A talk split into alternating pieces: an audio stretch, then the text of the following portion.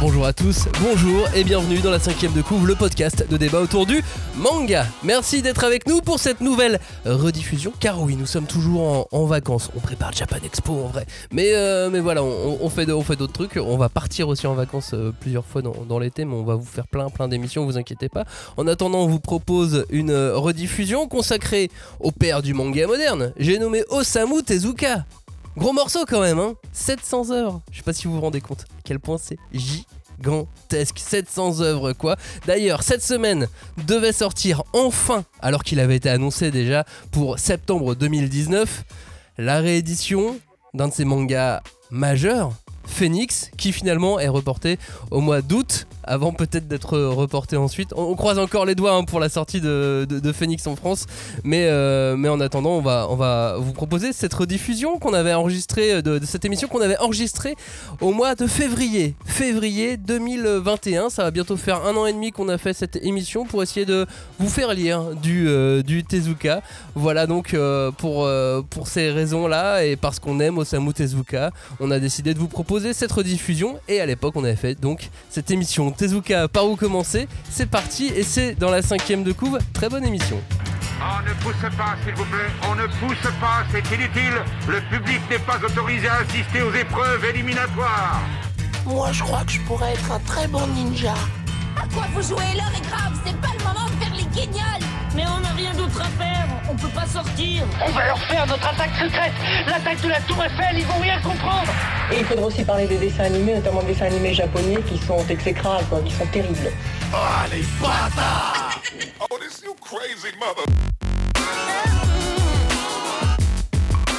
Rebonjour à tous et re-bienvenue dans cette cinquième de couvre l'émission de débat autour d'Osamu Tezuka. Évidemment que nous allons disséquer des PC charcutés et mes façons d'œuvre en tout cas. Hashtag 5DC pour réagir à cette émission. Hashtag 5DC, le groupe de débat autour du manga, la cinquième de couve sur Twitter, sur Instagram, sur Facebook, euh, sur euh, les premiers réseaux sociaux on va dire. On n'est pas, euh, on n'est pas sur les nouveaux par exemple. Pas sur TikTok encore. On n'est pas sur TikTok, non. On n'est pas sur Discord, on n'est pas sur What, sur euh, Snapchat. Snapchat. Non. Voilà, euh, de toute façon, on n'est pas très bon, donc On ne s'interdit rien, mais pour l'instant, on va essayer déjà de maîtriser euh, c'est les, ça, les anciens. un minimum. voilà, exactement. Bon, au programme de cette émission, une seule question. Tezuka, par où commencer? On l'a dit, plus de 700 œuvres, 40 ans de carrière, plus de 40 ans de carrière. C- Cette question elle est donc importante parce que même si le marché manga a grossi là d'année en Ah année, bah, il est bien gros là. même si le lectorat est plus mûr parce que maintenant on est vieux nous par exemple. Ah ouais. Euh, tout le monde n'a pas lu de manga d'Osamu Tezuka, donc Mhm. quand on discute avec vous sur les réseaux sociaux notamment, on sent que ça, ça démange un peu. Bah oui. On sent qu'il y, a- qu'il y a des envies, qu'il y, a- qu'il y a une volonté, qu'il y a une démarche. Donc voilà, si vous êtes un grand fan euh, de Osamu Tezuka et un grand connaisseur de Tezuka, j'ai un peu peur que cette émission ne vous passionne pas. Voilà, non mais il y a des- il y, a des chances. Après, peut-être parce qu'on fait des blagues et que vous aimez nos Oui, blagues à ce moment-là. Voilà, mais, mais bon, sinon, je, on va pas aller euh, dans des passionnantes et folles analyses pointues euh, de l'œuvre d'Osamu Tezuka. On va, euh, dans cette heure, essayer de débroussailler un peu la, la bibliographie du dieu du manga. Et puis après, on pourra revenir dans d'autres Mmh, émissions sur des choses sur un petit peu. euh, exactement, il y, y aura moyen. Mais voilà, donc on va démarrer euh, par la réponse à cette par, par- cette euh, la réponse à cette question uniquement. Par où on commence? Bah par la réponse la plus évidente et la plus mainstream à la fois, par Astro Boy, par le Tetsuan, Atom. En, en version originale, Astro Boy euh, en, en France, Astro le petit robot. Mm. euh, pour le, dessin animé. Euh, ouais, c'est culte euh, pour- les gens qui sont nés dans les années 80, clairement, puisque euh, il y, a une- il y a une de ces séries qui, qui a- qui a jamais été vraiment beaucoup diffusée en France. Enfin, en tout cas, nous on est trop. Là, on peut dire qu'on est trop jeune Ouais. pour l'autre C'est série. vrai. Comme quoi, on n'est pas que vieux. Euh, Astro Boy, Astro Boy, c'est bah, c'est un des premiers shonen façon série de, de l'histoire du manga, en fait, tout simplement. Mhm. C'est la première vraie licence manga, euh, dans, dans le sens Ouais. qu'on, dans lequel on peut, le- on peut entendre le terme de licence manga aujourd'hui. C'est euh, à la fois sombre, Astro Boy, c'est emballant. Il y, a, il y a un peu de tout dedans. Ça commence par une vision d'un professeur Tenma dévasté par la mort de son fils dans un accident. Ça commence Ouais, un peu durement. Bonjour l'ambiance. C'est ça. Tenma ensuite a l'idée folle de créer un robot à l'image de ce fils et d'en faire une machine assez puissante pour qu'il n'ait plus jamais d'accident. Donc même là Mhm. déjà on est dans un, Mhm. dans un concept Ouais. assez, euh, assez dur et ce robot à la pointe de la technologie et qui aura donc l'apparence d'un petit garçon, euh, il va pouvoir voler, il sera doté d'une super force et d'une grande sagesse, enfin un peu de naïveté aussi. Euh, et- mais le problème c'est que ce robot ne peut pas grandir. Non. Donc le papa qu'est-ce qu'il fait? Eh ben il est pas content. Donc il le rejette et euh, Astro se retrouve abandonné dans un cirque. Oh. Et c'est super triste le début d'Astro. et, là- et là, c'est un autre professeur, Oshanomizu, qui va l'adopter. euh, et lui, c'est un scientifique euh, qui euh, a, pour, a pour combat d'intégrer les robots dans la société, euh, dans la société humaine. Et, euh, et donc, il le nomme Astro et il va, il va le traiter, l'éduquer comme un petit garçon normal. Il va notamment euh, lui procurer un environnement familial. Il va faire un papa robot, une maman robot, un frangin robot, une sœur robot, Un un, chien chien, robot. un chien robot. Évidemment, un chien robot. Euh, et Oshanomizu fera aussi surtout d'Astro un super-héros au service de la justice, de la protection de l'humanité, Mhm. de la bonne entente entre robots et êtres humains. Et pour moi, c'est euh, ouais, c'est la base de l'œuvre de, de Tezuka, Astro. Alors, c'est pas son premier shonen puisque c'est la joyeuse île au trésor, euh, mais c'est C'est son symbole, hein. Ouais, c'est le symbole. Ouais. C'est-à-dire que c'est difficile de se dire, euh, de conseiller, de lire du Tezuka sans proposer de, de s'intéresser euh, à Astro Boy euh, parce qu'il a passé déjà énormément lui d'années dessus. Mm. Il est revenu énormément sur, euh, Oui. sur des chapitres qu'il avait fait, qu'il a redessiné, si bien qu'il y a énormément d'éditions différentes au Japon. En Ouais. France, on a deux éditions. Hmm. Euh, c'est un peu complexe parce que euh, la première édition de Glénat, elle est euh, quasiment introuvable. Enfin, elle est Mm. vieille et, et elle est plus du tout, euh, plus du tout Plus- en plus vente plus commercialisé et, euh, et là c'est l'histoire entière en 12, euh, 12 tomes je crois Euh, et Kana a ressorti euh, une anthologie il y, a, il y a quelques années une dizaine d'années Euh, J'aime beaucoup cette anthologie, mais effectivement, on n'a pas toute cette histoire. Il n'y a pas tout ce début, Mm. par exemple, d'A- d'A- Mm. d'Astro. C'est ça qui est un on petit peu triste aujourd'hui de ce qu'on peut avoir. sujet, ouais. On rentre dans le vif, on rentre dans des, ouais, on rentre dans des histoires euh, où Ouais. t'as intérêt déjà à connaître Astro. Mais ça, ça reste pour moi un bon point d'entrée quand même cette, euh, cette édition, cette anthologie, parce que bah dedans il y a les ingrédients qu'on aime, il y a la baston, il y a le complot, il y a la machination, Il y a le SF. il y a de la science-fiction, il y a de l'humour, et euh, il y a des, hum, il y a des méchants qui sont pas si méchants. C'est assez, c'est marrant comment c'est assez gentil aussi dans l'ensemble. Oui. C'est-à-dire qu'on est dans un, on part d'un- d'un d'un point de départ assez triste, mais en même temps euh, les méchants sont jamais euh, énormément méchants. Bah, c'est c'est hyper bienveillant, Astro. Ouais. C'est Mhm. vraiment euh, quelque chose qui est, euh, je pense, est vraiment une Madeleine de Proust pour beaucoup de Japonais. Donc, euh, c'est limite, tu peux pas toucher Astro. Mais alors si tu peux toucher pour ouvrir le livre et Ah, le bah, lire, évidemment. mais, euh, mais, mais voilà, ce qui est marrant, c'est qu'effectivement, il y a, y a plusieurs, euh, il y a plusieurs versions. Donc euh, voilà, si vous, en tout cas, vous avez envie de, de vous positionner sur Astro et de le découvrir par là, euh, le meilleur moyen aujourd'hui, le moyen le plus facile, pardon, pas le meilleur moyen, le moyen le plus facile, c'est de s'intéresser à l'anthologie euh, en 6 tomes que, que Kana euh, a édité euh, il y, a, il y a maintenant une bonne dizaine d'années et euh, qui est trouvable assez facilement. Sinon, voilà, vous avez l'autre version euh, qui est un peu plus compliquée, euh, trouver. à trouver. Euh, Astro, toi, ça te parle ou pas du tout, euh, Robin? Bah, c'est évidemment, ça me parle parce que c'est le personnage le plus iconique de, de Tezuka. Alors, je dis pas que c'est l'œuvre que je maîtrise la mieux parce que, euh, parce que voilà, il y avait ce, ce côté. Moi, j'a- j'aurais bien aimé avoir accès à l'édition Glénat de l'époque que- qui est difficile à trouver. Mais, euh, mais après, je pense que c'est, comme tu dis, c'est une bonne porte d'entrée parce que c'est son personnage le plus iconique. Donc, enfin, quand on pense à Tezuka, on pense immédiatement à Astro et c'est toujours bien de passer par l'œuvre la plus connue d'un auteur pour, le- pour comprendre qui il est.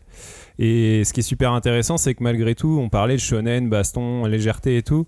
Bah, comme tu disais dans le pitch, il y a déjà une profondeur, une richesse, un humanisme, un truc qui est vraiment représentatif de ce qu'est Tezuka. Donc, euh, ouais, euh, si vous êtes euh, lecteur de shonen euh, et que vous avez envie de lire des trucs peut-être un peu plus, euh, comment dire, profonds et vertigineux, allez-y vers Astro.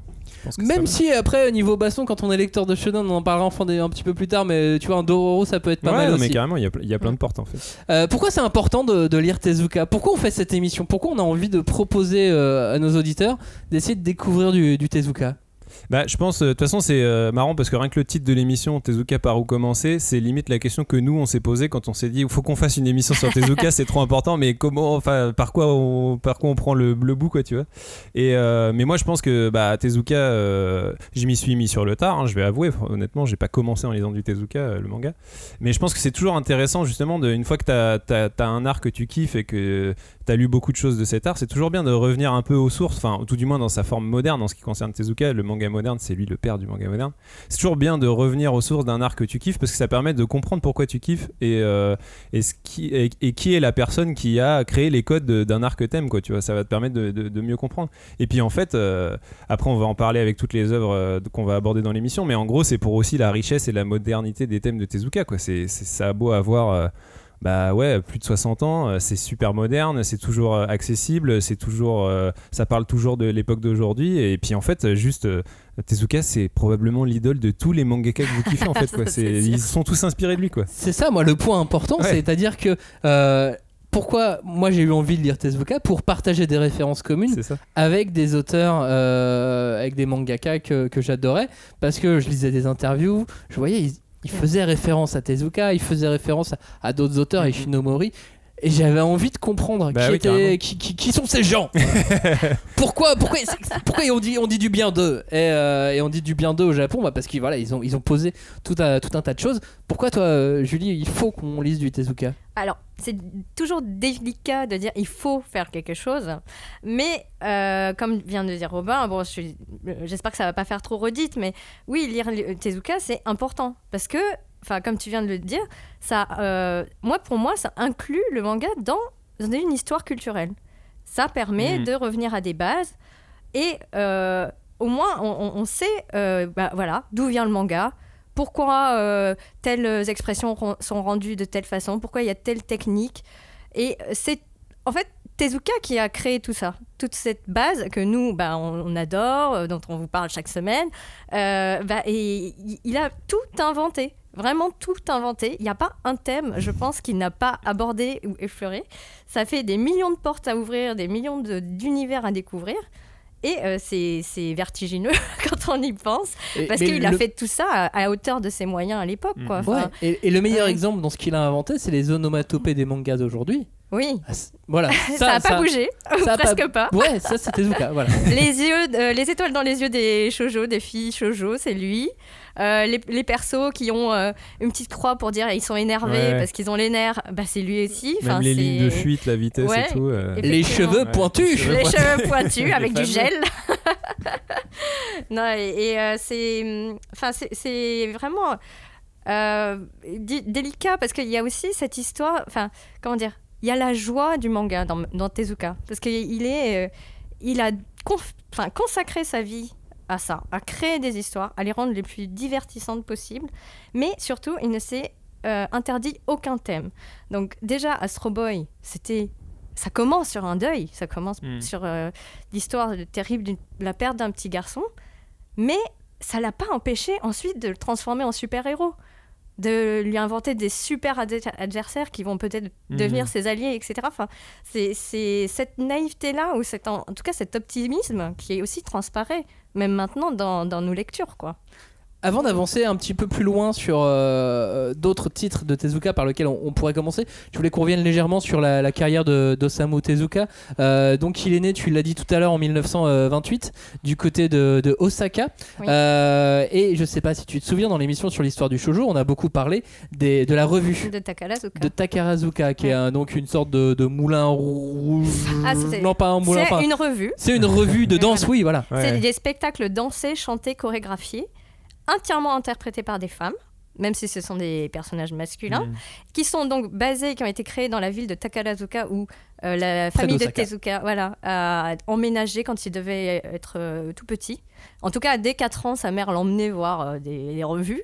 Bon, c'était peut-être pas très adapté, mais en tout cas, lui, ça lui en a mis plein les yeux, quoi, et ça lui a donné une, une espèce de- d'amour du spectacle, de la Mm. mise en scène qui est incroyable. Sans compter qu'il allait aussi beaucoup voir le, le Kamishibai euh, quand ah il, bah oui, quand je il pense était qu'il a petit. bouffé. euh, Euh, et, et aussi, c'était un des premiers enfants à pouvoir euh, voir des projections de dessins animés, et notamment de Walt Disney, C'est ça, et il était passionné euh, de, bah, de Mickey Mouse. euh, de Bambi. de C'est- Bambi. c'est son amour, je crois.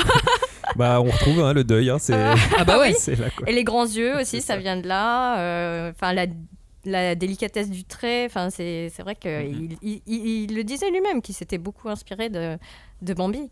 Et de Walt Disney, de il a toujours Disney, été oui. très fan euh, de, de- du travail de, de monsieur Walt Disney.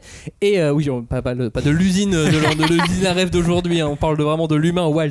Euh, très jeune, euh, bah, très jeune, il dessine également. Il va euh, se faire euh, aussi euh, repérer pour euh, justement participer à quelques, à quelques travaux assez jeunes. Mm. Et c'est là où il va créer en compagnie d'une autre, euh, de deux autres personnes. Enfin, ouais. On va dire qu'il a commencé à créer le binôme euh, éditeur-auteur euh, assez jeune dès euh, qu'il a créé, dès qu'il a écrit la, la joyeuse île au trésor. Mhm. En même temps, il a de ses parents ne veulent pas qu'il fasse mangaka puisque le métier n'existe pas. Bah oui, c'est Ouais. ça. Puisque c'est lui qui l'invente. Donc, qu'est-ce qu'il fait? Il fait des études de médecine Ouais, ouais. et, euh, et là, on, bah, il va apprendre euh, l'anatomie du corps. Ah, Et bah, il a- il va qui apprendre mieux beaucoup qu'un de- médecin qui sait dessiner peut dessiner des, peut dessiner des corps quoi. Bah oui, c'est ça. C'est une bonne école. Et des finalement. mouvements aussi. Des, des Et, mouvements, exactement. Euh, bon, j'accélère un petit peu. Donc, la nouvelle île au trésor remporte un, un gros, gros succès euh, au Japon. À l'époque, euh, c'était 400 000 exemplaires. C'est énorme. Mm, mm, Bah, mm. c'est, ils reviennent. Enfin, ils- c'est l'après-guerre, quoi. Eh oui. Et il n'y a, plus rien. Il faut alimenter euh, voilà, la- l'imagination, divertir les, les personnes. Et puis jusqu'à présent, euh, enfin avant lui, les enfants, euh, c'était. pff, Enfin voilà, euh, le Japon, il sort de 20 ans de montée du militarisme. Ouais. donc, ça. euh, Il y avait, si, il y avait euh, des, histoires euh, écrites, des romans quoi. Oui, voilà. avec quelques mais- dessins et quelques strips, ouais. toujours à l'américaine, Ouais, là, encore. Euh, Il y, a, il y a ensuite, ensuite ce qui s'est développé, ce qu'on appelle le Gekiga. On, on passe, hein, on passe très très vite. Et puis 52, il invente Astro Boy. Yay.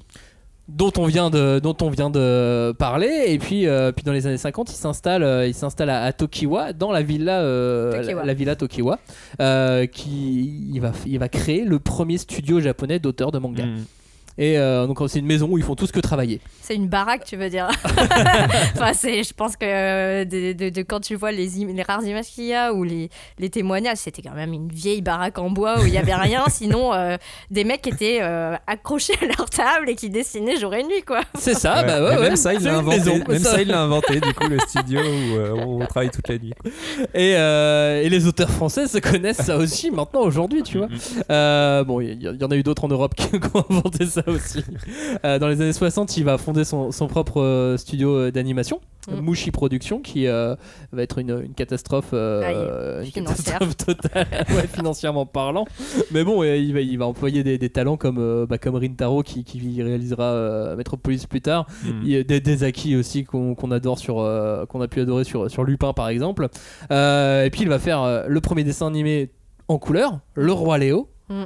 Mec va inventer en fait toute sa vie euh, toute sa vie il va continuer d'inventer il a inventé le manga il invente l'animation comme on l'a fait aujourd'hui au Japon Mm. il invente l'animation couleur Euh, malgré tout Mushi va totalement euh, s'écraser tu, Ouais, ouais. tu me l'as dit quand on préparait l'émission là juste avant en 73, 1973 Ouais. et puis, euh, et puis voilà, il va falloir se, se remettre au boulot. Il a été euh, touché par, euh, par la maladie. Oui. Qui, qui va le, le conduire à son qui va conduire à son décès en, en 1989 mais euh, mais entre temps entre entre 73 et 89 il va euh, continuer à créer à dessiner encore et encore. Ouais, et euh, et Et pas de petites séries. Oui, enfin, à faire pas un que bon paquet de quoi.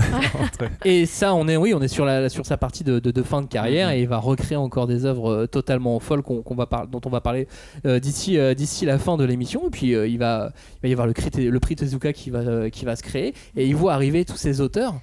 Euh, au début des années euh, Mhm. 80 et qu'il va euh, chapeauter d'une certaine manière et encourager parce que euh, bah, parce qu'il a vu il a vu arriver euh, les Hojo et autres euh, et autres euh, auteurs du, euh, du Weekly Shonen Jump euh, qui ont marqué aussi notre jeunesse ensuite à nous Ouais. et donc il a chapeauté ces gens-là qui ont aussi créé tout, euh, tout, le- tout l'imaginaire et tout l'univers qu'on a pu connaître, nous notamment à, à travers le club Dorothée en, en France quand on, est, euh, quand on était petit.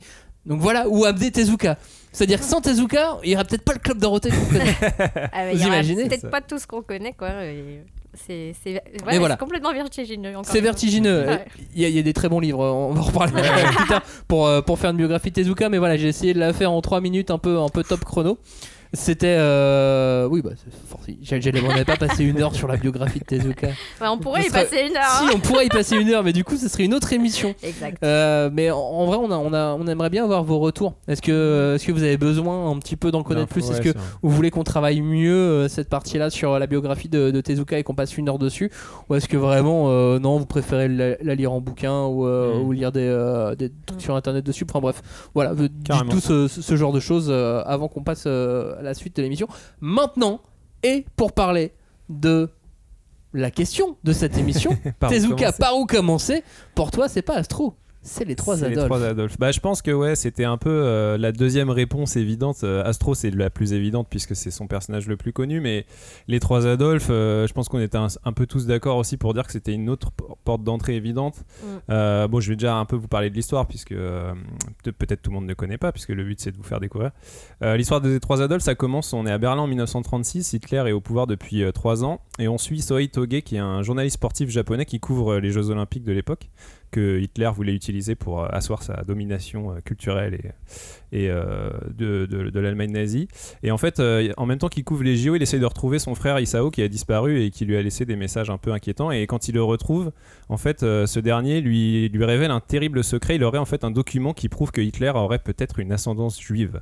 Donc c'est une terrible révélation qui va se solder par l'assassinat de son frère. Et Sohei va après alors se retrouver pris dans une intrigue qui va nous faire voyager à travers le monde et l'histoire, une intrigue au cœur de laquelle va se et se détruire notamment l'amitié entre deux jeunes Allemands prénommés eux aussi Adolf. Donc on a Adolf Hitler et deux jeunes Allemands, Adolf, qui vont se retrouver pris dans cette histoire. Euh, en termes de prépublication, donc c'est une œuvre de la, de la fin de carrière de, de Tezuka. Ça a été euh, Toute, toute fin, ouais. Ouais, ouais, toute fin. C'est sa toute dernière série même. Euh, ça a été prépublié euh, entre janvier 83 et mai 85 dans un magazine qui s'appelait le Shuken Bun- Bunshun. J'espère que je prononce bien. Euh, C'était un hebdomadaire d'actu politique et culturel qui publiait pas de manga habituellement. Et donc en fait, ça a été publié à raison de 10 pages par semaine. C'est pour ça que sur plus d'une centaine de numéros. Enfin, ouais, c'est ça. Et, et du coup, c'est pour ça que ça, ça a été une prépublication assez longue en fait, de 83 à 85 pour finalement une série qui fait 4 tomes.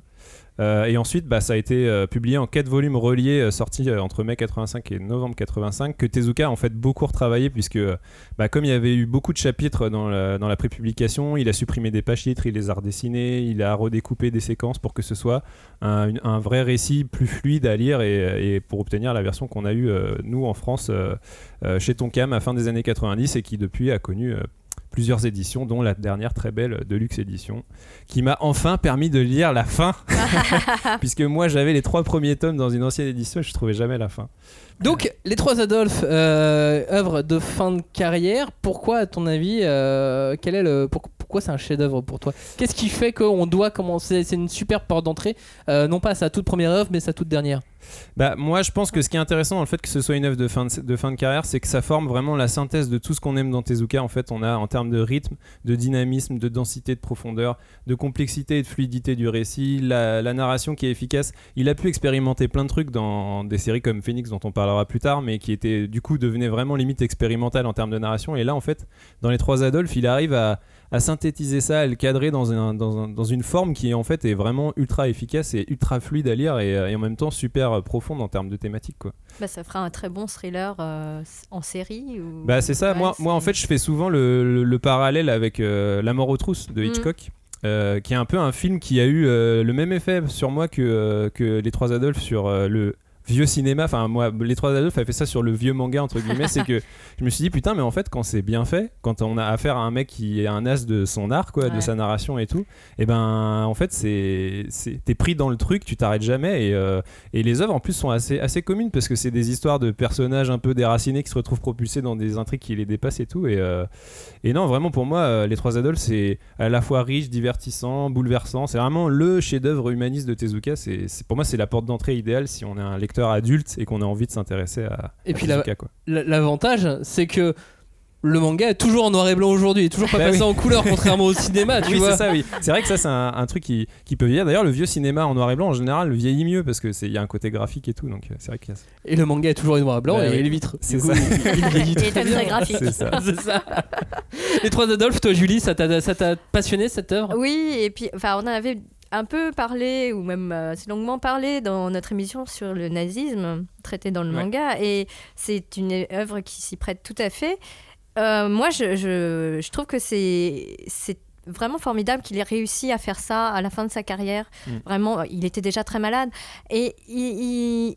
Enfin, comment dire, c'est- c'est le euh, manga qui condense effectivement tout ce qu'il a pu vivre, lui, en tant que jeune japonais pendant la guerre parce qu'il a vécu dans une famille qui était proche, enfin comment dire, ils, étaient euh, assez bien établis, quoi. C'était des notaires, ils avaient des relations avec euh, des personnes qui étaient dans l'armée. Enfin, et je pense que lui-même a vu vraiment euh, avec ses yeux d'enfant des choses horribles de voir les, adultes perdre les pédales à cause de la politique et de, voilà, de cette montée de la violence dans la société.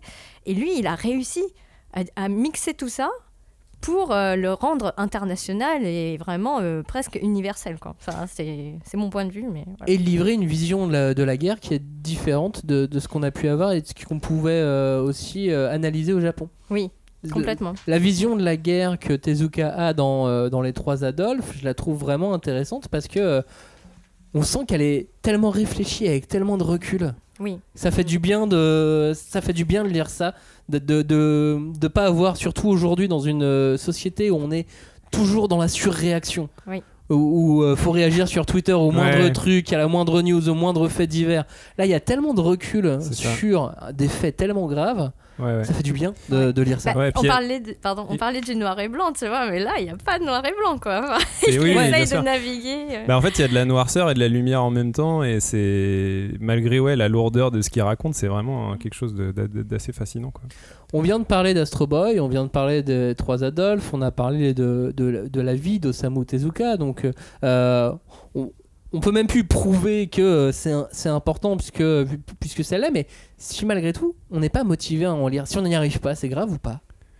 Bah, pff, dans l'absolu, non. Enfin, c'est c'est pas grave. C'est ce qui, ce qui compte, c'est savoir la raison pour laquelle on n'est pas motivé. En fait, Euh, Mm. c'est faut pas être fermé d'esprit, quoi. C'est après, il y a des âges pour tout. Je pense qu'il y a quand même un, un frein psychologique. C'est le fameux, euh, ça fait vieux, quoi, entre guillemets. Non, mais c'est vrai que c'est Ouais, c'est- c'est vrai. c'est souvent un truc qui est difficile à dépasser, que ce soit dans n'importe quel art d'ailleurs. Euh, Tu peux, passer, tu peux parler du cinéma, de la musique euh, euh, ou du manga. C'est vraiment un, un- un truc à, à, dépasser. Et je pense qu'il faut un âge ou une maturité qui est quand même propice. Tu vois, tu peux pas commencer, je pense, le manga par Tezuka, euh, sauf si c'était t'es né dans les années 50, tu vois, mais genre c'est, c'est, c'est malgré tout, je pense qu'il faut vraiment se faire violence, faut choisir de lire de Tezuka, se dire que c'est une démarche comme quand tu vas regarder un vieux film, tu te dis je choisis de regarder, c'est pas un truc que tu te dis genre allez là, je sais pas, j'ai envie de me regarder un film pour me détendre, je vais me regarder un vieux film, tu vois, non, c'est un truc Ah, faut vraiment c'est, une démarche pour te dire là je, je, je, je- je suis en train de en fait faire un truc important quoi lire un truc important et euh, donc c'est un truc qu'il faut avoir dont il faut avoir conscience mais euh, mais non faut pas faut pas non plus comme disait Julie faut pas dire il faut il faut tu vois c'est c'est faut, faut que tu te sentes euh, prêt pour ça quoi Ouais, puis il faut se mettre dans l'ambiance. Il faut, euh, il faut se mettre dans l'ambiance. Il faut avoir envie.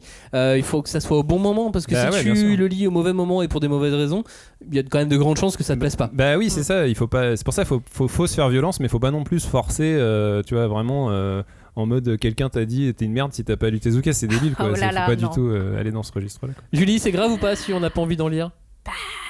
C'est pas grave, sinon tout serait grave. Euh, alors, il serait dommage quand même de passer à côté de bonnes découvertes. Parce que ça fait vieux, parce que euh, c'est c'est pas joli. Par exemple, moi, c'était un des freins, euh, le graphisme. Pendant très longtemps, j'ai pas, j'ai pas accroché, quoi. C'était trop rond, ça faisait trop Mm. enfantin. Et euh, je comprenais pas trop pourquoi, euh, des fois, il cassait le quatrième mur. Enfin, c'était bizarre. Et euh, bah, en fait, euh, il faut pas, euh, voilà, il faut prendre conscience de, des, des idées qu'il avait déjà dans les années 50, 60, Mm. 70. Il faut pas tout rejeter en bloc par snobisme. Voilà, c'est une ancienne snob qui vous le dit. hein. Il faut revenir sur ses paroles, il faut garder l'esprit ouvert. Et voilà, et, et, c'est fou tout ce qu'il a inventé, tout ce qui tout ce qui a été euh, mis en place depuis aussi, parce qu'il a fait des fondations, et c'est ça. Euh, moi, ce que je prenais pour euh, des choses, euh, voilà, euh, pas très jolies, pas très abouties, c'est maladroit, mais c'est honnête. Et il faut. Euh, c'est vraiment euh, une authenticité qui est euh, un gage de qualité quoi, chez, Ouais. chez Tezuka. C'est vrai que C'est un plein peu- de premières fois. Ouais, et c'est impressionnant ça euh, qu'il ait réussi à garder. Enfin, franchement, en tout cas, euh, bon, j'ai pas lu tout Tezuka parce que c'est quasi impossible, mais euh, je veux dire, c'est quand tu vois euh, à quel point ça reste sincère, humaniste et tout, avec la- le volume qu'il a produit, quoi. C'est dingue d'arriver à garder cette espèce de fraîcheur, quoi. C'est Mm. impressionnant. Et d'avoir eu envie de continuer à dessiner. C'est ça, mais oui, tu sais, genre, Encore. Ah, il avait dis, des bah, choses à dire, hein. Mais non, mais je pense que c'était une addiction. C'est-à-dire, à, Ouais, à un moment donné, c'est juste devenu une addiction. Il savait plus quoi faire d'autre et il savait plus euh, exprimer les choses autrement que, euh, que dans le dessin. Euh, Mhm. C'était peut-être très très compliqué euh, d'être euh, d'être son meilleur ami ou, Oui, sa c'est possible. femme. ou- Ah ouais, moi j'ai une théorie là-dessus, mais bon. Et si jamais euh, on a des gens qui sont nés dans les années 50 qui veulent lire du Tezuka, vous pouvez du coup. Bah oui, du coup, c'est bon. Pour eux, ça, ça ressemblera à leur, à leur récit de jeunesse. Euh, cette année, il y a pas mal de choses du côté euh, d'Osamu Tezuka qui sortent Mm. ou ressortent en France. Ça peut être un bon point de départ. Je pense au, au Tezukomi Robin. Bah oui, Tezukomi, on en a vra- vraiment très rapidement parlé dans l'émission euh, sur la quelle star du manga en 2021. En gros, euh, euh, Tezukomi, c'est un magazine, je crois, enfin, ils appellent ça un magazine, Mhm. mais en gros, c'est un collectif d'histoires courtes euh, d'hommage aux dieux du manga, donc par des auteurs contemporains internationaux. et on a vraiment un casting assez cool parce qu'on peut avoir à la fois du Kaneko, du. Euh, du euh, Atsuko, Du euh, Renaud Lemaire du qu'on a Re- reçu et du Renaud ici. Lemaire. En fait, on a des Français, on a Jean-David Morvan, on a Renaud Lemaire, on a Victor Santos qui fait du comics, euh, Bertrand Gati- Gatignol qui fait notamment euh, Les Ogres Dieux et tout, qui est une série incroyable en BD franco-belge. Enfin bref, il y a vraiment un super casting. Euh, Ça peut être aussi peut-être ouais, une porte d'entrée de justement, bah, si vous êtes lecteur de franco-belge et que vous avez des auteurs franco-belges que vous kiffez qui, qui font du Tezuka, bah, allez-y, regardez, puis peut-être que ça va vous, vous ouvrir une porte vers Puis un même monde en, merveilleux. en manga, je, suis- je, suis- je- je Mm, pense que euh, pas mal de, de fans de, de Dreamland ou de Save Me Pity, puisque Bah ouais, les carrément. aussi Oui, oui, les euh, est- dedans, seraient serait ravis de, découvrir Tezuka aussi de cette façon. C'est un autre, une autre porte d'entrée Mm, qui mm, pourrait être ouais. intéressante. Bah oui. Carrément. Bah, je pense que c'est un peu le- le- l'objectif et aussi de publier ça. Quoi. C'est- Ouais, je, je- mais, d'ouvrir. c'est, euh, mais je trouve ça très bien que ça arrive en France. Mhm. c'était- sorti d'abord au, au Japon euh, a- avant d'être euh, publié en France. Mais c'est plutôt une, une bonne nouvelle. Donc dedans, tu disais qu'il y avait une histoire de Kaneko. Mais alors cette histoire de Kaneko, c'est devenu une, vraie série de manga, Julie. Ouais, c'est Search and Destroy. Ouais. Parce que, alors, comme, dit comme ça, on se dit, ah, c'est nouveau, machin. Et en fait, c'est la relecture totale de Dororo, euh, qui est quand même une, série phare de, de Tezuka. Et euh, là, euh, comment dire elle prend un sacré coup de jeune. hein. et euh, moi, j'ai pu euh, lire euh, le, le tome 1 et c'est super parce qu'au début, je me suis dit comment il va faire? Est-ce qu'il va euh, garder la trame principale et tout? Et là, bah, Dororo à la base, c'est des samouraïs, c'est le Japon féodal. Et là, on se retrouve dans une espèce de monde post-apocalyptique Ouais. soviétique. Il y a de la neige, il y a des androïdes et des robots et enfin c'est vraiment incroyable euh, la façon de ouais pareil enfin Kaneko il y allait euh, frontalement quoi à sa façon euh, et sans faire euh, trop dans la dentelle. Mais en même temps moi j'ai bien aimé euh, aussi voir que ça lui avait permis à lui à, à Kaneko euh, de de réfléchir sur son trait. Parce que j'ai trouvé que c'était euh, enfin il y avait encore autre chose qui se passait euh, dans son art à lui tu vois Euh, le fait de retravailler peut-être sur des vieilles séries comme ça c'est euh, super ça, ça- intéressant ça a pu lui permettre d'évoluer. Donc du coup, si vous, vous aviez euh, adoré notre émission sur, euh, sur Kaneko parce que vous adorez Kaneko, pouvez donc foncer sur Search and Destroy qui sort là en ce début d'année aux éditions Delcourt Tonkam. Qu'est-ce qu'on a d'autre? Euh, On a un livre qui n'est pas, euh, qui n'est pas un manga. Ouais, on a les leçons particulières d'Osamu Tezuka euh, paru chez Piquet, euh, enfin réédité en poche chez Piquet il y a, il y a cette année là. Et donc là, bah, on n'est pas du tout sur du manga, on est sur une, une méthode sur comment faire, apprenez à faire du manga avec le plus grand auteur de manga de tous les temps. C'est quand même une belle promesse. Donc après, voilà, là on est vraiment sur euh, bah, le maître Tezuka qui vous donne des leçons sur euh, comment euh, parfaire votre art, comment vous décomplexer aussi sur plein de trucs et, et justement avec cette fraîcheur et cette, cette sincérité dont on parlait quoi il y a vraiment ce truc c'est ça qui est frappant chez Tezuka et ça se voit aussi bah, dans les amitiés qu'il avait avec des auteurs franco-belges et tout c'est que un- tu sens que c'était un, un mec qui était ouvert d'esprit quoi qui avait Mm. vraiment envie de partager sa passion et tout et ça se ressent dans un bouquin comme ça quoi Et euh, les leçons euh, particulières. Moi, j'avais acheté la première édition euh, il y a euh, deux ans. Enfin, on m'avait offert, pardon, euh, il y a un an et demi la, la- la première, la première édition. Et je dessine extrêmement mal. et et, je dessine mal et en plus, je suis pas, j'aime pas spécialement ça. Mm. Et bah alors, juste en le lisant, ça m'a tellement donné donné envie, envie. C'est incroyable. bah ouais Je trouve ça fou. Ça, euh, la mais quelle bienveillance c'est ça euh, Qu'est-ce qu'on a d'autre Euh, chez, euh, chez Isan Manga euh, Oui. Julie, on a, on a d'autres titres qui vont, euh, qui vont arriver. Deux nouveaux titres cette année. Oui, alors il y a Microid S, donc chez euh, donc, euh, Fuji Manga, enfin c'est le label de Isan Manga, un nouveau label. Et on a également Ambassador Magma. Et euh, donc Microïd S et ça raconte donc euh, une histoire de science-fiction. Donc c'est plutôt euh, fin de carrière C'est le également. Ant-Man de Tezuka. Ouais, un petit peu parce que bah, ce qu'on n'a pas dit, c'est qu'effectivement, il avait plein de passions et Osamu Tezuka, dans, dans son, dans son mot, dans son nom, il y a une référence aux insectes parce qu'il adorait l'ento- l'en- l'entomologie Mhm. et collectionner et étudier les insectes, etc. Et donc là, il s'en il s'en est servi pour donc créer une histoire où il y aurait donc euh, des gidrons, donc ce seraient des, espèces de, petits euh, extraterrestres qui vivraient sous la Terre et qui projettent de, euh, d'envahir le monde des humains. Et parmi donc, ces gidrons, il y a également des microïdes qui sont donc les, les esclaves des, gidrons et qui veulent se ranger du côté des humains. Alors, donc voilà, c'est le début d'une histoire comme ça en, en deux volumes. Et euh, pour le capitaine, enfin, pardon, ambassadeur Magma, Voilà, c'est ma question. ouais, euh, bah, c'est aussi du shonen SF, mais plus porté sur des robots avec une invasion extraterrestre et euh, comment dire, il y a un, y a un, un- un très vilain. Parce que bon, c'est enfin c'est assez pour les enfants, je pense quand même, et qui qui donc montre voilà l'étendue de ses pouvoirs en ramenant une famille plusieurs milliers d'années en, en arrière et et euh, donc, il va y avoir le robot du futur, ambassadeur Magma, qui va venir au, au secours des humains. euh, euh, donc, ça va être euh, voilà, le- la lutte entre les deux, les deux entités extraterrestres et, et, robots. Quoi. Sur les quelques planches et visuels que Ouais. j'en ai vus, donc c'est- c'est-à-dire pas grand-chose, euh, ça m'a fait euh, penser quand même à Prince Norman et à, à Chaos. Hmm. Oui, Ouais, dans, ce, dans, Oui, cette- oui. Dans, dans cet esprit-là, mais euh, Bah. je n'en sais pas plus. mais je trouve que c'est. Tu vois aussi l'influence de, des, premi- enfin, des premières séries de Ishinomori, des, euh, des, des Sentai qui commencent à se développer avec des tenues, des uniformes. euh, c'est c'est plus trop le, la SF de, de Astro, en fait. Hmm. Ça a un peu évolué, quoi. Ouais. Euh, toujours chez Delcourt Tonkam, Robin, euh, il y, a, euh, il y a deux sorties, trois sorties même. Il y en a une dont on va parler un petit peu à part avec toi, euh, Julie. Euh, Robin, on a quoi On a Dororo, donc Bah, l'édition Dororo, Dororo. oui, l'édition Prestige euh, cartonnée. euh, donc c'était série en quatre volumes. Là, c'est en deux, gros- deux gros pavés pour euh, découvrir le Dororo Tezuka en parallèle du Search and Destroy de, de, De Kaneko. C'est cool.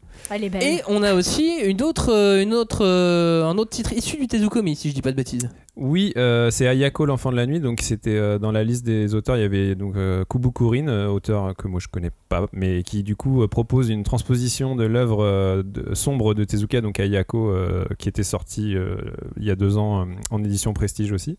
Euh, donc c'est une transposition de cette œuvre dans, dans des temps modernes avec un peu de, un soupçon d'etchi et de dessins un peu sexy. Alors moi, j'avoue que les pages c'est pas trop mon délire, mais après voilà, ça peut être une manière de, découvrir euh, cette œuvre dans, dans des temps modernes parce que c'est vrai que Ayako, il y avait une vraie dimension sociétale qui parlait vraiment de la, société japonaise euh, de l'époque et tout, et du coup là peut-être que la retransposer dans, dans notre époque actuelle, c'est aussi une manière de de, de redonner du souffle à cette œuvre et puis euh, de, de lui redonner de la pertinence aussi quoi. Et donc normalement cette année toujours chez Delcourt Tonkam, on, on parlera un petit peu plus largement de l'œuvre dans quelques instants, mais il y a aussi normalement la réédition de Phoenix qui doit arriver cette année, euh, Julie. Oh là là. Ouais, parce que Phoenix, euh, c'est la, la fresque historique. Ouais. Bon, après, il en a fait plusieurs, c'est vrai. Mais euh, c'est euh, une œuvre qu'il a débuté donc, en 68 pour la terminer en 88. C'est. voilà. c'est du long cours. Ouais, et, et donc euh, il a, il a fait une. euh, Comment dire Enfin, en plus, je, je- je dois prendre en compte le fait que, ça, je vous parle de- des, des volumes reliés, mais pour la prépublication, il a commencé déjà dans les années 50, Mhm. en 54. Donc, euh, c'est incroyable et c'est vraiment une série, de, tout tout à l'heure, tu l'as un peu évoqué, à concept. Parce Ouais. que euh, chaque tome est indépendant. Bah, on va en parler dans un Voilà. instant. Ah, c'est- On c'est très développera. on va développer, on va développer. Euh, pour l'instant, c'est prévu pour la fin d'année. Ça aurait dû sortir au mois de mars. Mm. Ça a été repoussé pour diverses raisons à la fin euh, de l'année. Donc on, on va voir. On va, on va voir, mais on espère l'avoir cette année euh, pour, Ah euh, oui. pour Noël, Phoenix.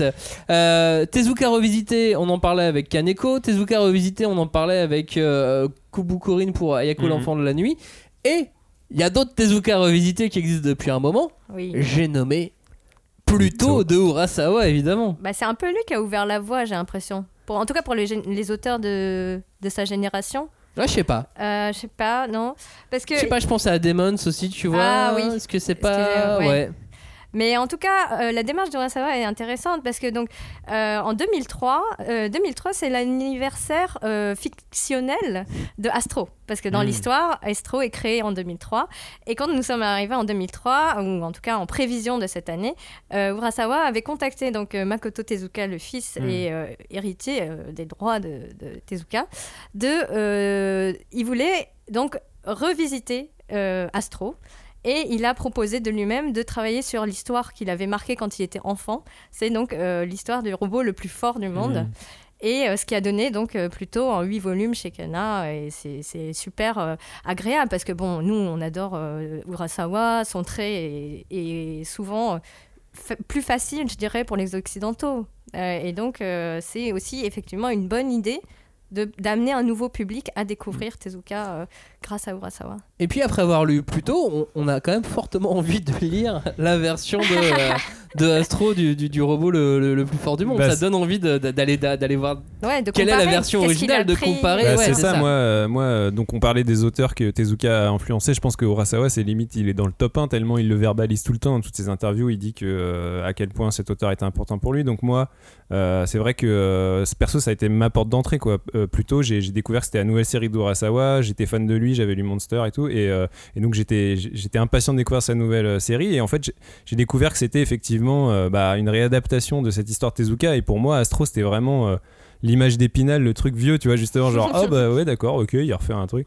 Et en fait, tu lis plutôt, et bon, c'est génial, on l'a déjà suffisamment dit, et tu te dis, ah ouais, donc en fait, il y a toute cette richesse à tirer de, de ce petit personnage que je voyais comme un petit robot un peu innocent, tu vois. Donc c'est là où je me suis dit, ah, Tezuka, il y a, il y a peut-être matière à faire quelque chose, quoi. Il y a peut-être un truc. Il y a Ouais. peut-être un truc, quoi. Et t'imagines que moi, c'est c'est peut-être un peu triste, c'est euh, c'est mon Urasawa préféré plutôt. Bah ouais, moi aussi. Et c'est pas et c'est pas l'histoire totalement d'Urasawa. Mais ça, enfin, ça, ça reste totalement Oui, sans, oui. Le, sans le sans, sans le sans l'énergie d'Urasawa, euh, Pluto ne serait, ne serait pas là. Mais du coup, c'est Mhm. bien de, de, de- de voir aussi qu'il y a ce petit fond de, de, de Tezuka, de Tezuka derrière. Carrément. Moi, j'ai euh, une, autre, euh, une autre proposition, c'est Atom the Beginning. Mm.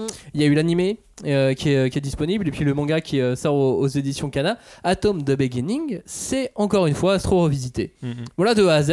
Ouais. Mais, euh, mais on va reprendre euh, les, les deux médecins, euh, Dr Tenma et Oshinomizu, euh, sauf que là, bon, ils sont potes et ils sont à l'université. Mm.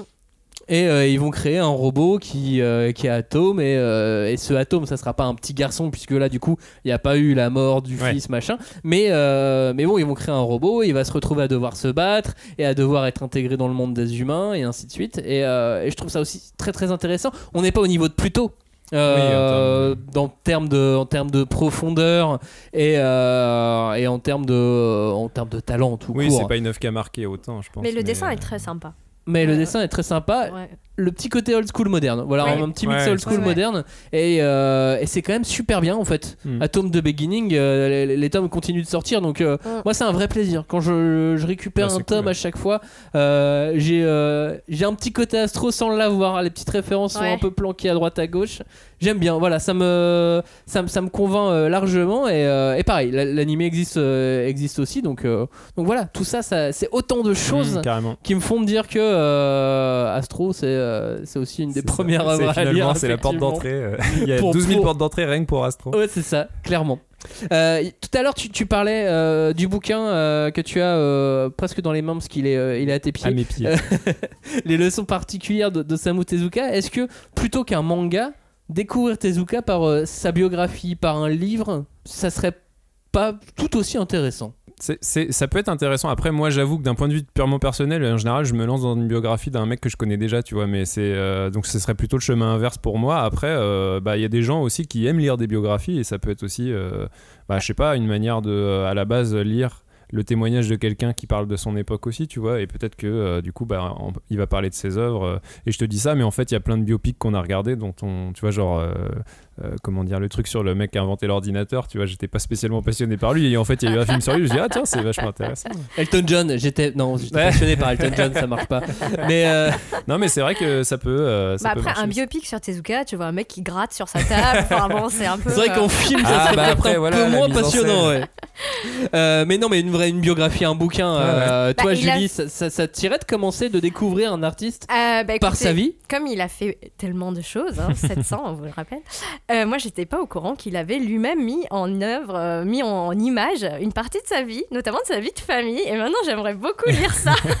Disponible aux éditions Black Box, euh, oui. le livre dont tu parles, dont j'ai euh, perdu le nom parce que je ne l'ai pas noté, Euh, mais je l'ai à la maison et je vous retrouve ça dans, dans un instant. Oui. Mais continue donc ce Oui, que tu étais en train de dire. bah, en fait, parce que voilà, tu vois, euh, enfin, je, je- je suis assez d'accord avec Robin sur le côté de, euh, de s'intéresser à la biographie de quelqu'un que tu connais un petit peu. C'est-à-dire que le fait de de- d'avoir de, la curiosité te dit ah bah tiens, j'aimerais gratter un peu plus et tu vas euh, aller de toi-même lire euh, la biographie d'un tel ou d'une telle. Et là, bah, maintenant que voilà, Tezuka il commence vraiment à, à- à s'asseoir quoi, Mm. dans le dans la, la culture manga, on va dire en France. Euh, et c'est ouais ça manque tu dis ah mais comment est-ce qu'il faisait au jour le jour? Parce que euh, moi toute cette, cette partie un peu technique de euh, comment il a fait pour se renseigner autant sur certains certaines thématiques, même s'il a fait effectivement des, des, des- des études de, de médecine qui, bon, bah, Mhm. tout ce qui est blackjack, tout ça, oui, on se dit, ça, l'a- ça a dû l'aider un peu, quoi. part, ouais. Ouais, voilà, ou même créer un robot Ouais. quand t'es un docteur, Oui, bah etc. Et, et là, je me dis, mais enfin, oui, aussi, enfin, le côté euh, au jour le jour. Tu vois, comment tu fais Ouais. pour jongler avec autant de, de choses à faire, sachant que bah, il faisait comme les, les de maintenant, c'est-à-dire qu'il passait des heures et des jours euh, à sa table de travail. Et comment mener une vie de famille Ouais. quand tu as autant de responsabilités, quoi. Et ben il en parle dans Mako, Rumi et Chii, ma Voilà. vie de famille. Exactement. Voilà, Mm. je- j'ai dû consulter ma. Heureusement que j'ai mis toute ma collection en ligne, tu sais, sur des applications, parce que sinon je m'en sortirais pas. Euh, moi j'aime beaucoup aussi la, la biographie qui était sortie euh, il y a une dizaine d'années chez euh, Kana, qui s'appelle Ma vie manga. Ouais. Osamu Tezuka, ma, ma vie manga. En plus, c'est un petit recueil, c'est euh, c'est tout petit, c'est très beau. Mm. Il y a des lettres, euh, par exemple, il y a, il y a une, une de ses premières euh, rédactions Ah, à oui. l'école qui a été euh, traduite. Ah ouais. ouais, c'est ça, avec des cases. Ah oui, donc toi, tu connais ça, mais effectivement, Oui. et c'est Au Japon, on a- ils ont, enfin les petits écoliers, nous on a des cases, enfin comment dire, des lignes. Et, euh, En France, ouais. et eux, bah, ils n'ont pas de lignes, ils Ah ont oui. des cases qui Ah. sont elles-mêmes, euh, comment dire, euh, découpées en 8, en, en 4. Et donc, pour bien apprendre à, Ah oui, à faire, euh, tracer les, les caractères, Les quoi. petits carreaux. c'est Et donc, on leur dit, bon, vous avez euh, une page à remplir, et donc il faut remplir euh, sciemment euh, la rédaction, etc., en respectant bien les cases. Mais il faut pas que ta rédaction dépasse du coup. Non Ouais, c'est ça, ouais, d'accord. C'est comme ça que tu apprends à écrire. Non, c'est, euh, mais c'est, bien parce que tu as plein de, petits, de, de petites choses. Moi, j'aime bien découvrir la vie des gens sans forcément. euh, avant même de Savoir, connaître leurs œuvres. ouais. C'est, euh, Il y a plein de choses comme ça qui me passionnent. euh, Tu vois, Howard Hughes. Avant de, avant de voir le, le- le film euh, de, avec, euh, avec euh, Leonardo. Leonardo DiCaprio, Ouais. avant de voir Aviator, je m'étais Oui, jamais vrai, intéressé ouais. spécialement à Howard Hughes Ouais. et, euh, et ils ont réussi à me passionner euh, avec ce film et ça, ça m'arrive tout, au- tout autant de, découvrir sûr. des, des bouquins ou même des, euh, de découvrir des, des- des choses juste en surfant sur internet et en découvrant des choses dont je n'avais jamais entendu parler et de me taper euh, trois pages d'internet euh, à découvrir une chose en me disant oh, ça a l'air génial, ça a l'air génial. Puis ensuite du coup je vais voir, lire et ainsi de suite. Non, mais voilà, Tezuka, t'as pas fini. hein. Ouais, sur Tezuka, c'est clair. Même sur Internet, il y a tellement de choses sur Internet euh, Ah. aujourd'hui sur, euh, sur Tezuka. Vous avez à boire et à manger. En revanche, euh, il y a des légendes urbaines aussi. il y a pas Ouais, mal de faut, trucs, bah, euh, faut trier, c'est internet quoi. c'est ça. Euh, et il y a aussi sur Internet beaucoup de dessins animés de Osamu Tezuka. Euh, commencer Tezuka par l'animation, ça peut aussi marcher, non? Bah, c'est comme ça qu'on l'a fait, Bah, y finalement. Oui, il y a plein de gens Ouais. qui l'ont fait. Puisque donc, euh, moi, mon dessin animé préféré quand j'étais petit, c'était Le Roi Léo. Ah, Sur. euh, alors, si je dis pas de bêtises. la 5. La 5, exactement. C'est sur la 5 euh, que je regardais le, le, le Roi Léo. Toi, Robin, si tu connais le Roi Léo, c'est plus aussi par euh, son parallèle. Bah, c'est par Disney, oui. que je connais le Roi Léo parce que bon, on est d'accord que le Roi Léo c'est un plagiat du Roi Léo, même si Tezuka n'a n'a jamais vraiment euh, certifié ça. Mais bon, c'est vrai que c'est deux œuvres qui sont très très proches, quoi. Après, moi, euh, je suis pas un énorme euh, consommateur d'animation, donc je, je, je pense que oui, de toute façon, ça a été une porte d'entrée l'animation pour plein de gens pour l'œuvre de Tezuka. Moi, c'est pas mon cas, mais je pense qu'il y a tellement de richesse à ce niveau-là aussi que carrément, quoi. Et puis il y a Astro. Enfin, moi, c'est Ah moi, oui. c'est comme ça que j'ai euh, aussi, euh, aussi découvert Tezuka. Astro, le, avant, avant le manga, il y avait le, le dessin animé euh, Astro qui, euh, bah, qu'on pouvait voir en, en France euh, Mhm. à la télévision. Astro le petit robot avec le, le générique. Oui, c'est Astro le petit robot. En fait, ça me fait rire, parce que je- ça me fait penser, tu sais, Cagnard, il dit toujours Ah, ma maman a regardé des dessins animés avec moi. Et ben moi, là, pour le coup, tu vois, c'est ma maman qui, qui avait Oui, un mais tu jour- regardais pas qu'elle est survivante. Non, mais je regardais Astro et elle avait dit mais il passe Astro en France, vois, c'était euh, super. euh, Enfin, tu vois, il y avait un côté familier Ouais. au truc et Princesse Saphir aussi. Hein, princesse bon, bref. Ah là C'est toujours les génériques quoi quand t'as un dessin animé en tête. Ouais, bizarrement, le ouais, premier ça truc qui revient. Euh, sur Astro, je... c'est intéressant de voir celui de 68 euh, en image, mais, euh, mais c'est vrai que celui de 1980, Hmm. euh, il est un peu plus propre et euh, Il a plus- mieux vieilli. Il a un peu mieux vieilli, Ouais, clairement. Euh, dans la version française, d'ailleurs, le- la mort de, de Tobio, elle a été euh, squeezée. Ouais. Hmm. Parce qu'on ne montre pas euh, la mort d'enfants à des enfants. Ouais. Enfin, Qui ferait ça Hein aujourd'hui? Genre euh, on montre que la, la- la mort des parents des enfants dans C'est les ça. dessins animés.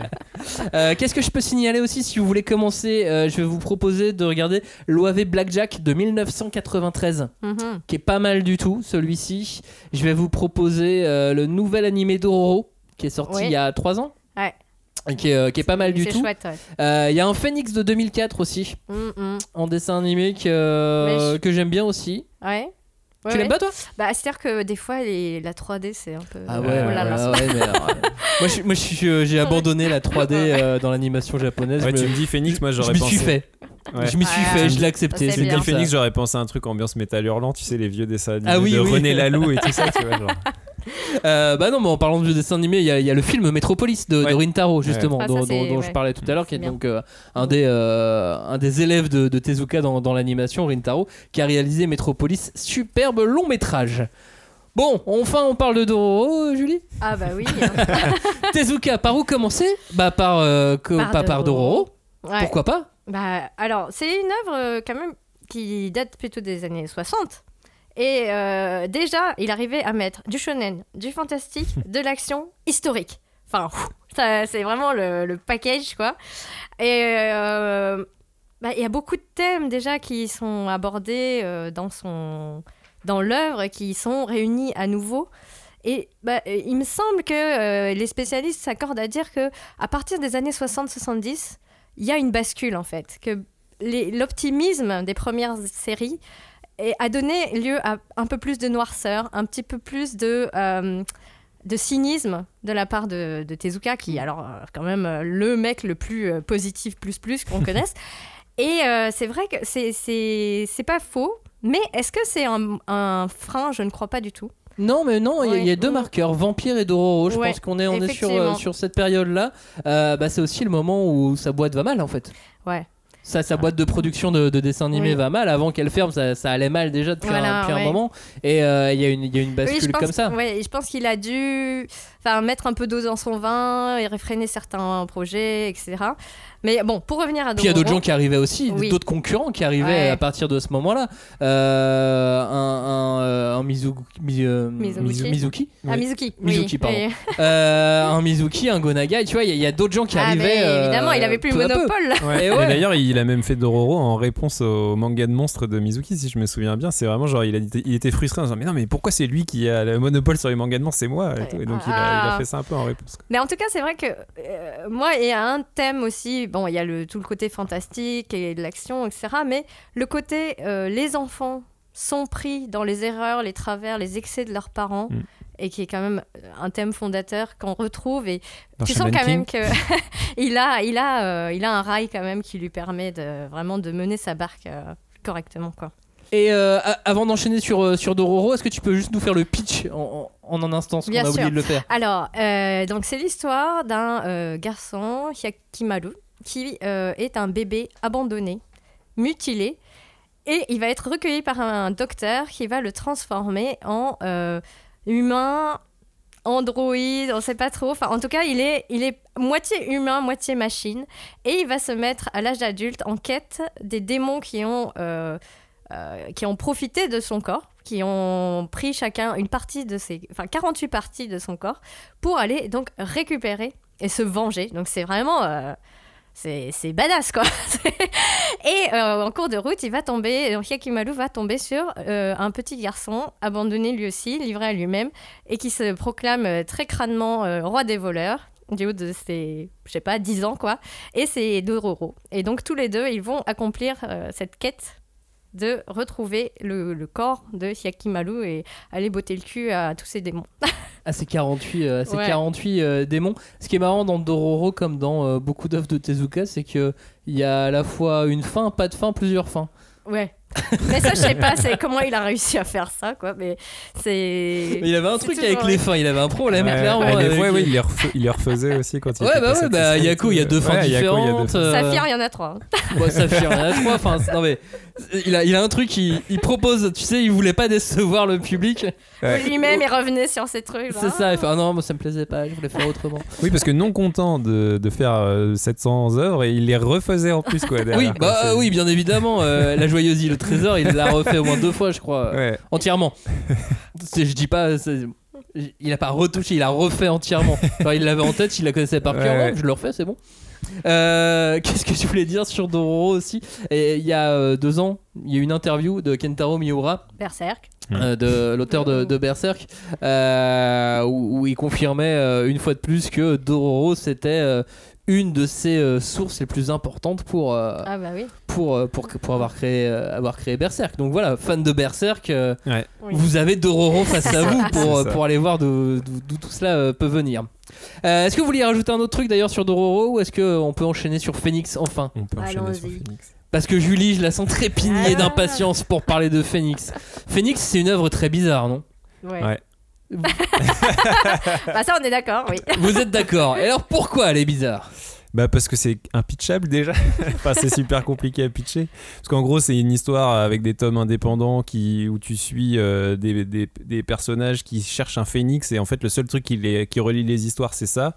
Et en fait tu traverses le temps, l'espace, tu sais plus où t'es. Enfin pour moi c'est l'œuvre métaphysique par excellence de Tezuka. C'est c'est que c'était culte mais introuvable. Tu vois moi j'ai toujours été frustré parce que j'ai jamais vraiment pu lire les phénix. J'en- lisais un petit peu de temps en temps. euh, des, des- Je crois qu'il y avait un tome euh, 2 ou 3 qui était... Bon après tu me diras ça c'est indépendamment donc c'est pas grave mais j'étais un peu frustré de jamais pouvoir tout lire euh, Phoenix donc là je suis ravi que bon bah un jour peut-être on va les avoir en, en, en deluxe Parce J'ose que- que, parce que- les, les problèmes qu'ils Ouais. ont vont, vont- vont se oui, oui. résoudre. bah oui on, comprend les problèmes de toute façon mais c'est euh, c'est voilà c'est probablement son œuvre la plus ambitieuse c'est celle qui s'est le plus étalée sur le temps c'est celle qui m'intrigue le plus et je me sens avec laquelle je me sens le plus en phase alors que j'ai pas tout lu quoi donc c'est vraiment moi Mhm. je, je Phoenix c'est euh, j'ai j'ai- j'ai hâte que ça devienne mon chef-d'œuvre mon nouveau chef-d'œuvre de Tezuka quand j'aurai lu en entier.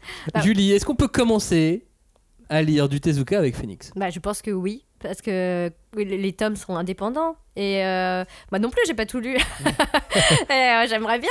Mais euh, c'est une idée géniale, tu vois, de, de se dire bah, chaque histoire peut se lire Mm. à part. Et il y a ce fil conducteur du, du phénix, quoi, qui, donc, qui est immortel, qui est cette promesse de- d'espoir ou de renouveau ou de tout ce que tu veux pour. Enfin, qui euh, va attirer euh, toute la convoitise et la corruption humaine, enfin, comme on sait, mais en plus, ouais, tu traverses euh, des espaces-temps incroyables. ça commence au 23e siècle, quelque chose comme ça, et puis après, tu te retrouves en Antiquité. Enfin, c'est voilà, fabuleux. Et puis il y a un côté, il y a tellement un côté saga. Ouais. ouais, Bah, une fresque Tu, ouais, une tu- espèce tu de sens que t'es dans, euh, dans quelque chose qui a une, une ampleur qui te dépasse, Ouais, un récit ça, qui est plus grand que toi. Bah, Et, euh, et ça, j'aime beaucoup peu, me noyer dans des récits comme ça, parfois Bah, y- aussi ouais, grands, aussi longs. Il y a tout de suite un côté légendaire, mythologique, tu vois. C'était l'impression de lire ouais, un truc de mythologie, quoi. Donc euh, la mythologie, c'est toujours fascinant. Donc là, euh, c'est l'épopée humaine, Ouais, si c'est tu, tu vois, tu traficotes un peu Balzac et sa comédie. Ouais. La fin d'émission s'approche, nous allons donc enchaîner en parlant d'Ayako, Robin par exemple. Ah. ouais, Ayako qui était. Est-ce qu'on peut commencer par Ayako? Euh, oui, moi je pense que oui, parce que c'est c'est une super œuvre. Alors c'est marrant parce qu'on a beaucoup parlé de Tezuka, son humanisme, son espoir et tout. Et Ayako, finalement, c'est une œuvre assez désespérée. C'est un peu entre Shakespeare et la tragédie grecque, quoi. Il y a un truc vraiment. euh, euh, où- où Ah bah là, il était dépressif. Ouais, il y a une espèce de bingo, de bingo de, de- de- du malheur, quoi. C'est sombre, c'est beau, violent et c'est indispensable du coup. Mais c'est vrai que. euh, et en plus, c'est dont on parlait des, des- des fins refaites à la- à la- à l'origine dans la première publication. Yako, ça avait une fin plutôt euh, happy end, quoi. Et en fait, euh, même lui, il l'a refait, Tezuka, en disant Bah non, non, euh, Yako, ça faut que ça se finisse mal en fait. C'est pas possible qu'une histoire comme ça se finisse fait bien. tellement quoi. mal au cœur là. Ah, mais Ouais. c'est. Enfin voilà, on va pas dire ce qu'est à Ouais, la ouais. fin, mais, Non, mais elle le- fait mal au cœur. Ouais. C'est- dur à Yako, mais c'est incroyable, franchement, honnêtement. Euh, en plus, c'était une des premières ouais, rééditions en prestige là, qu'ils ont refait euh, dès le Courtonka, mais c'est. euh, moi, j'étais. j'étais Enfin, ouais. Époustouflé par la maîtrise de, ce- de cette offre. quoi. On a également Princesse Saphir, Julie. Ah, On peut commencer par Princesse Saphir oui Enfin là, c'est la petite fille euh, qui a 6 ans qui dit ça.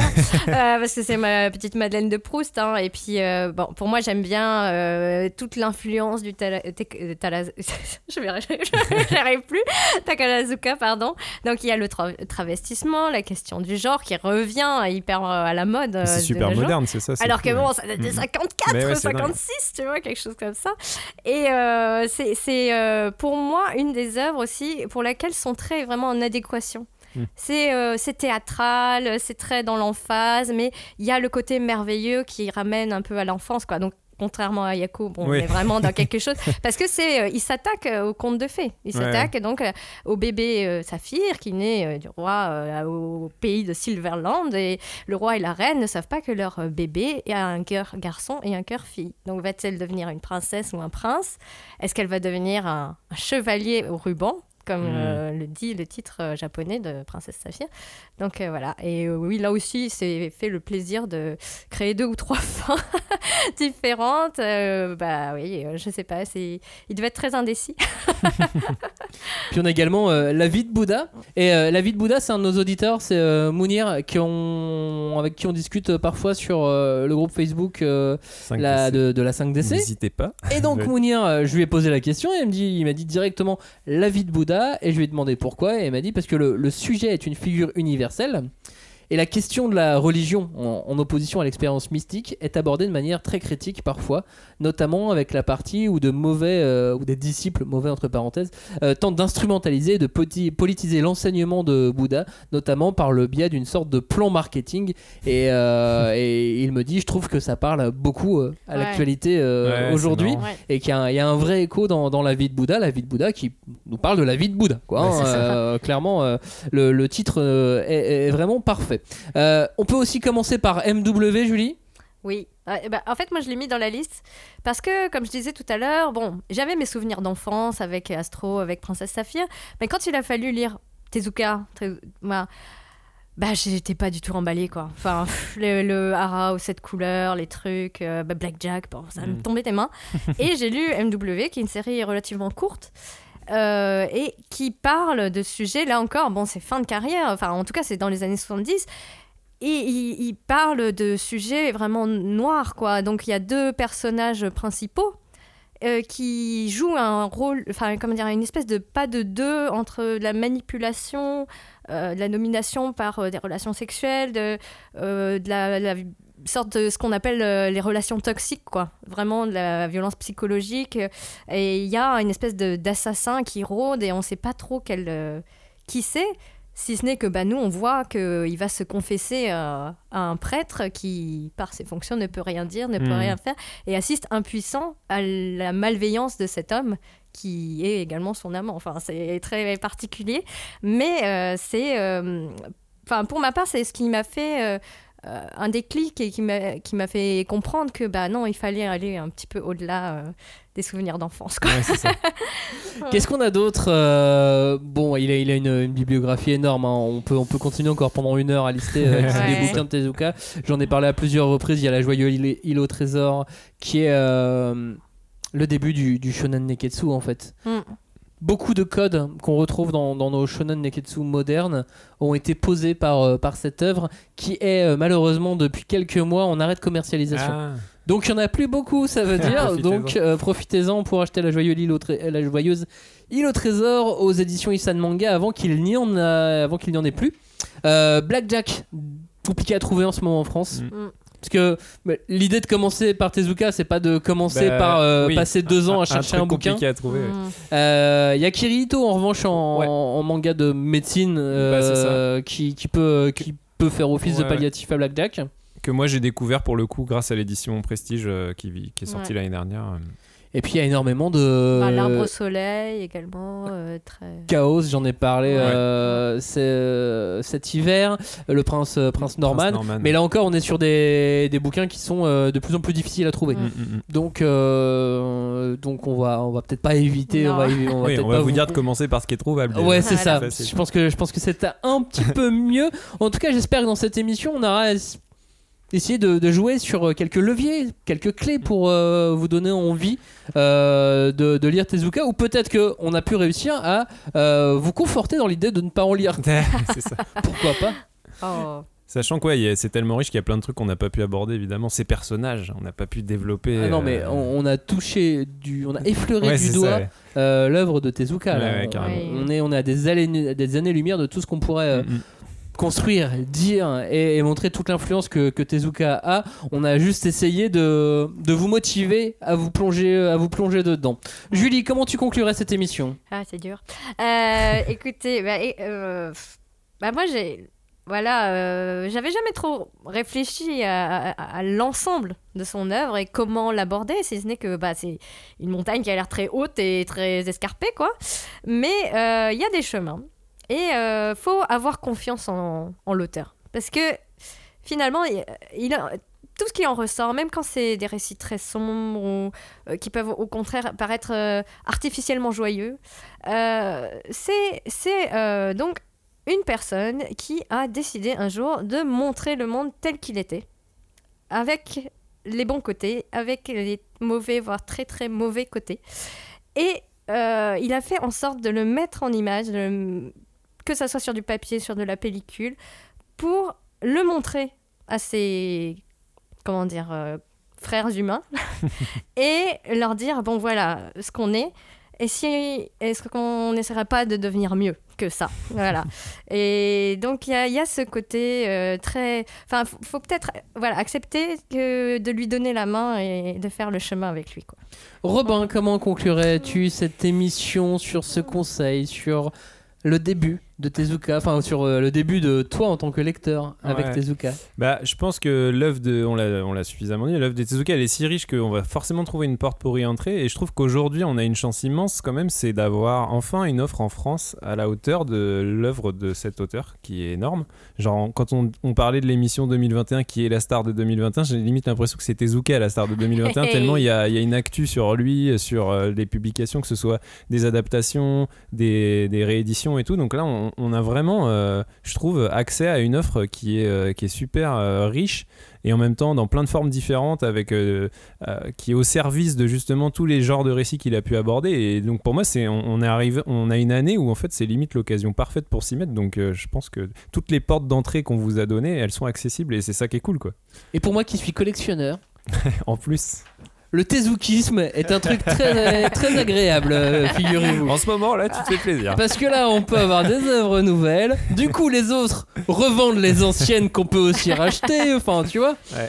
C'est Il y a euh, bon business quoi. c'est- c'est c'est le bon moment pour, euh, pour acquérir et, et se faire une petite euh, bibliothèque euh, Tezuka. Euh, et puis, euh, et puis c'est le bon moment parce que avec tout ce qui sort, avec toutes les nouveautés, j'ai- aussi peur que, euh, non pas qu'on sature le marché, le marché est Mm. déjà à saturation, que ce soit au Mm. Japon ou en France, Euh, mais il y a toujours plus de lecteurs, et en tout cas toujours plus de, de- de mangas vendus cha- chaque année. Mais euh, j'ai peur que pour certains lecteurs qui, qui- qui suivent le marché depuis longtemps, on arrive à un, à moment une période d'overdose Ouais, aussi. Tu as trop Ah. de nouveautés, trop de, trop de hits qui s'enchaînent. Ouais. Et, euh, et face à l'overdose, bah, euh, Valeur sûre. Valeur Revenir sûre. aux bases, les gars. Valeur sûre, Ouais. revenir aux bases. Tezuka, et c'est aussi pour ça que euh, les, les ventes des, des rééditions de Tezuka sont, très, bonnes. sont très bonnes ouais. Merci d'avoir participé à cette émission. Eh Merci. ben, c'était cool On vous dit à la semaine prochaine pour parler, alors là, de toute autre chose. On va parler d'Alice in Borderland. ah oui Rien à voir. voilà, il n'y a absolument rien à voir. Euh, quelle merci- porte d'entrée du coup Eh ben, la porte d'entrée peut-être de Netflix, peut-être euh, peut-être du libraire, ou peut-être euh, pas du tout. Merci de nous avoir écoutés. On vous dit à bientôt. Ciao, salut. Yes, à bientôt. Merci.